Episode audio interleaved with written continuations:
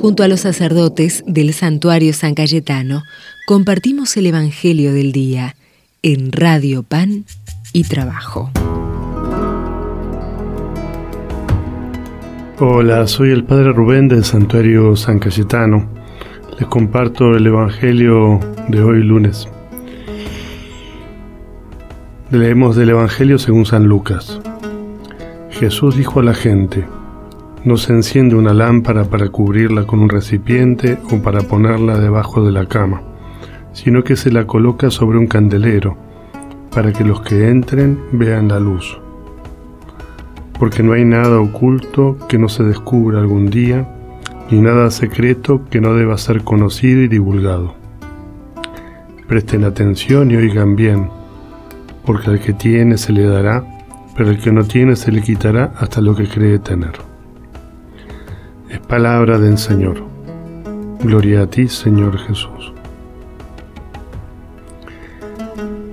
El Evangelio de hoy nos, nos propone un texto como cortito y, con tres dichos. Aparece dos dichos de Jesús. Eh, primero, que nos hablan acerca de, de algo que no tenemos que hacer que es esconder la palabra. Esta imagen de no se enciende la lámpara para cubrirla con un recipiente, ni, debajo de la, ni ponerla debajo de la cama. Eh, nos está diciendo eso, digamos, ¿no? Es como es un contrasentido, digamos, ¿no? La palabra de Dios no se tiene que esconder. Muchas veces nos da como temor. Y nosotros hacemos eso. Y el, el segundo eh, refrán también este segundo dicho nos habla de lo mismo. No hay nada oculto que no se descubra algún día, nada secreto que no deba ser conocido y divulgado.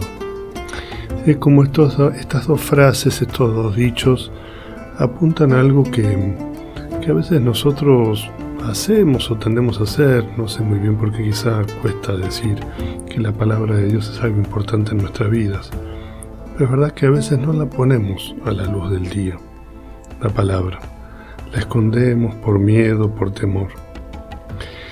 Y el tercer dicho tiene que ver con algo en realidad que sería anterior. Presten atención y oigan bien. Eh, escuchen bien la palabra, nos está diciendo la traducción así más cercana al sentido del texto. Entonces, una primera actitud que nos, que nos pide este Evangelio, en este Evangelio de Jesús, es esta. Pónganse a la escucha de la palabra y que la palabra sea más importante que las otras voces que escuchen, incluso sus voces interiores. A veces es como que en vez de ponernos a la escucha de lo que Dios nos dice, le hacemos caso a nuestros deseos o nuestras ganas, o lo que a mí me parece, ¿no? Qué linda la, qué importante la actitud de escucha, ¿no? Estoy abierto a escucharte, Señor. Y eso quizás sea lo primero. Bueno, en este mes de septiembre, que ya estamos cerca de, terminarlo, eh, estamos celebrando el mes de la Biblia.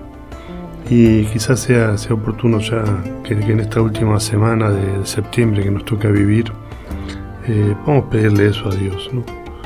Dios nos regaló su palabra, que la podamos recibir con un corazón abierto, que realmente sea importante, que la escuchemos con un corazón abierto, que su palabra hasta sea más importante que la mía propia que yo me deje transformar por su palabra. Entonces, primero que la aprovechemos y lo segundo, lo que nos dicen los dos primeros dichos, que la compartamos. La palabra que Dios nos regaló no está para ser guardada o mezquinada, es para compartirla.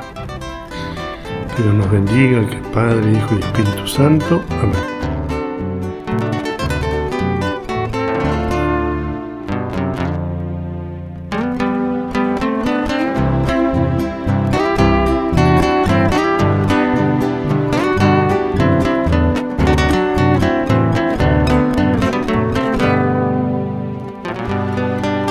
Señor, que tu palabra nos dé fuerza y aliento entre tanta pobreza y tanto sufrimiento.